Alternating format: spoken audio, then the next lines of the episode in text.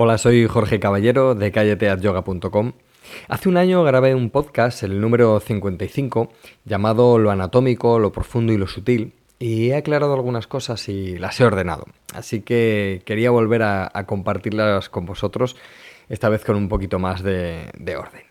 Um, este va a ser el, capítulo 73 del podcast, que vamos a llamar El movimiento interno del amor. Veréis, eh, el yoga para mí va de cómo estar mejor y de cómo ser mejor. Hablamos de asana en este podcast y de cómo podemos utilizar asana para este ser mejor y estar mejor. El yoga es muy amplio y tiene muchas ramas, pero aquí nos vamos a ocupar de las posturas. El marco sería lo físico, lo emocional y lo espiritual. La gente se acerca al yoga por diferentes motivos, la salud física, la emocional o la espiritual, pero siempre que hablo de yoga, de asana o de cualquier cosa relacionada con la práctica, para mí siempre es dirigido a ese cómo ser mejor y cómo estar mejor. Para ello analizamos los detalles de las posturas que hacemos, lo hacemos antes y después, lo hacemos también mientras las ejecutamos y es importante tener un conocimiento serio de lo que estamos haciendo con nuestro cuerpo. Pero podemos ir más allá.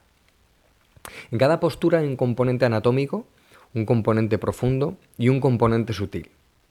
Esto debe ligarse con las tres fases de las posturas de yoga y con las tres gunas que hemos visto en otros episodios del podcast. Esta integración de todos los elementos es importante ya que sin ella, en nuestra práctica, pueden aparecer la rigidez y la acción por la acción. Y lo que hagamos no tendrá tanto impacto vibratorio en el ser interno y nos quedaremos solo en lo externo. De ahí que mi objetivo es presentar siempre estos elementos para que podamos integrarlos en nuestro yoga a medida que practicamos y nos sirva para ir cada vez más hacia adentro, hacia una vacuidad luminosa. Suena un poco pretencioso, pero que va, sí, al final es la, es la búsqueda de la simplicidad. Así que tenemos lo correcto y lo incorrecto de cada postura. Las posturas, para que cumplan su función, hay que hacerlas bien. Y aquí salen a la palestra las diferencias entre escuelas, ya que cada una tiene su propio hacerlo bien y es diferente en algunas ocasiones. Pero eso no debería ser ningún problema para nuestra comprensión y avance, ya lo veréis. Eh, para mí, si hay algo importante es lo siguiente. La clave no es si es algo correcto o incorrecto, sino si funciona o no funciona. Si estamos en lo primero, estamos en la dualidad. Estamos pendientes de cómo se hace en nuestra determinada escuela y no estamos pensando en lo anatómico, sino en la dualidad de ideas entre escuelas de yoga. Si estamos en lo segundo, no hay límites. Así que no nos limitemos a nada, escapemos de la dualidad de lo correcto e incorrecto y veamos si funciona en nuestro cuerpo, en el cuerpo. Y si funciona, veamos si es así en todos los cuerpos, en caso de que seamos profesores. A veces, solo a veces, nos centramos en la manera de hacer un determinado, una determinada postura en un determinado estilo o escuela de yoga. Y esto corta nuestras alas eh, para pensar por nosotros mismos e ir más allá.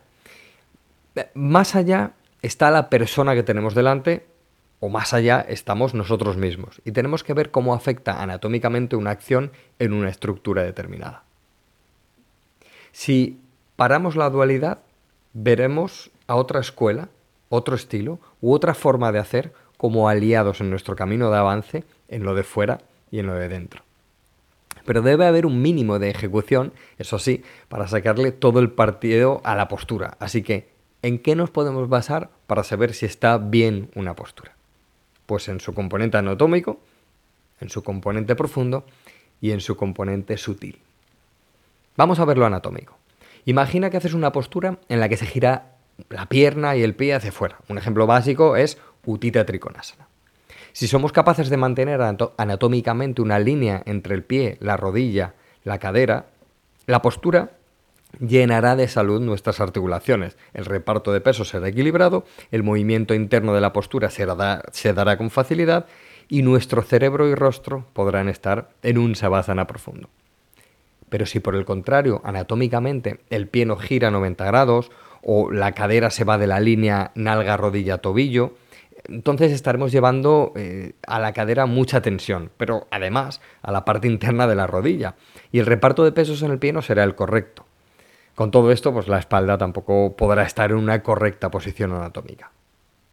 Así que para que nuestra estructura, nuestra emoción y nuestro corazón se alimenten de la postura, lo de fuera, lo anatómico, la forma de la postura, debe estar bien hecha.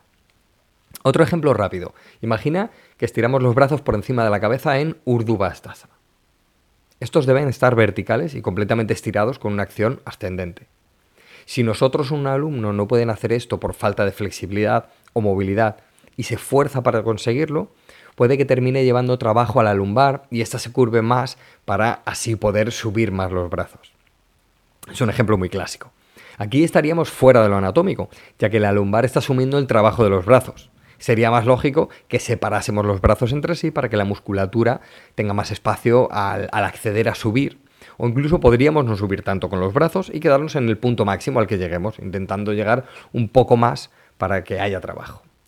Esto parece muy lógico en una acción tan sencilla, pero cuando nos metemos con asanas o acciones más complejas, entran en juego muchas diferencias entre escuelas que no nos interesa tanto como qué es lo, anatómico, lo anatómicamente correcto para una estructura determinada. En definitiva, piensa por ti mismo. Um, que en un principio, eh, en el marco de la acción, de una manera determinada de practicar, nos hace avanzar y, nos da las claves, pero a la larga esta determinada escuela o, determinada manera de hacer puede limitarnos. Así que hay que pensar por nosotros mismos. ¿Y cómo sé si es bueno lo que hago? Pues si estás mejor que cuando empezaste en todos los aspectos, entonces funciona. Parece broma, pero es una pregunta que debemos hacernos. Si debemos, eh, si, si, estamos avanzando, si estamos avanzando en todos los aspectos de, de nuestra vida con, esa práctica que tenemos. Y esto se aplica para mí al yoga y a cualquier cosa.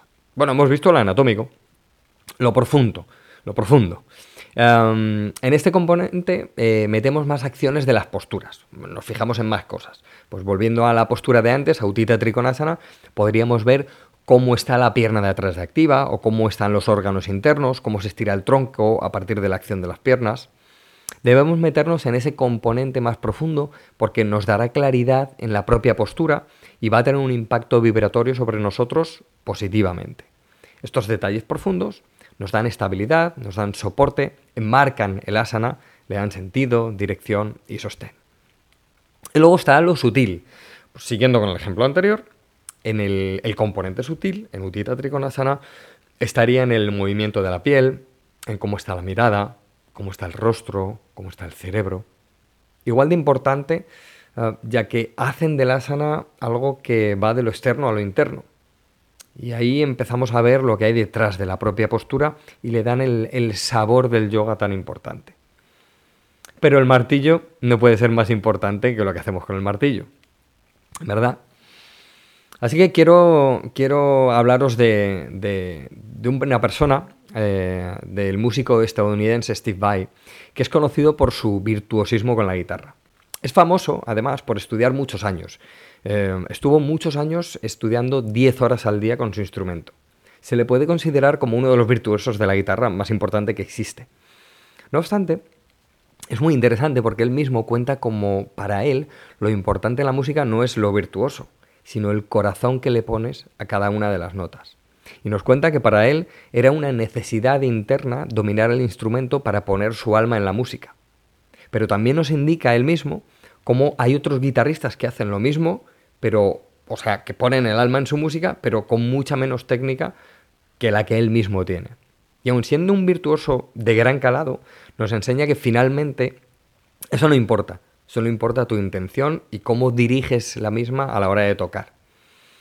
Solo importa el camino entre la piel, lo que toca la música y el corazón, lo que transporta la música.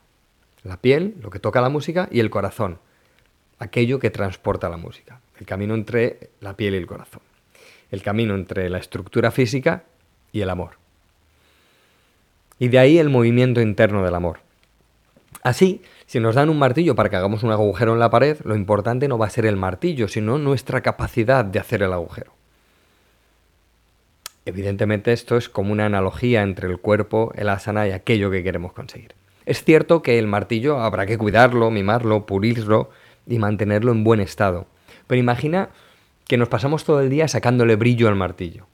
A la larga no haríamos el agujero que es lo que se nos había pedido, sino que estaríamos pensando en el martillo.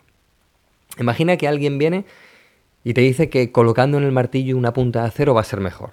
Paras tu trabajo y te vas a colocarle la punta de acero. Después continúas con el agujero. Al día siguiente alguien te dice que si colocas en el mango algo que frene el sudor en tu mano, va a ser aún mejor para golpear la pared. Paras de nuevo tu trabajo y vas a colocar el mango en el mango algo para frenar el sudor. Y esto se repite día tras día tras día. Cada día alguien viene y te dice un nuevo truco o técnica para mejorar tu martillo. Y al final estás más pendiente de cómo puedes mejorar tu martillo que en hacer el agujero en la pared. Conclusión, el agujero, que era el propósito de tener un martillo, no se ha llevado a cabo. Sucede algo similar en las asanas. ¿Puedo llevar mi corazón a cada acción del asana para que sea transformadora? ¿Le pongo el componente anatómico, el profundo y el sutil? Pero ¿estoy en el martillo, es decir, solo en el asana? ¿O soy capaz de llevar el corazón a lo que hago? ¿Estoy en la piel o en el camino entre la piel y el corazón? Creo que esta es la clave para que el yoga nos transforme. Y sí, efectivamente, estemos en la postura, la hagamos bien, nos concentremos en los detalles, pero ojo, cuando estiro un brazo, la piel se estira, la fascia se mueve, la musculatura actúa y tengo que llevar la piel de la axila hacia la mano. Eso es así, o sea, hay que hacerlo. Pero lo más importante para mí es esto.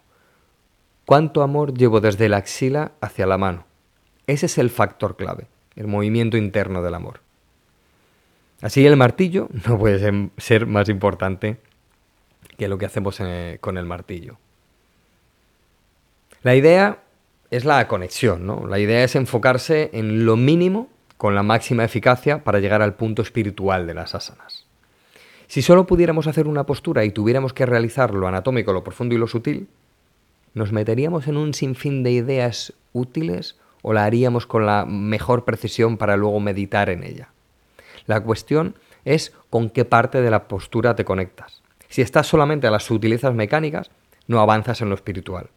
Hay que meter técnica, hay que ejecutar bien las posturas y ver qué estamos haciendo. Tiene que estar lo anatómico, lo profundo y lo sutil, pero no como, como un camino de componente físico, sino como un camino del movimiento interno del amor.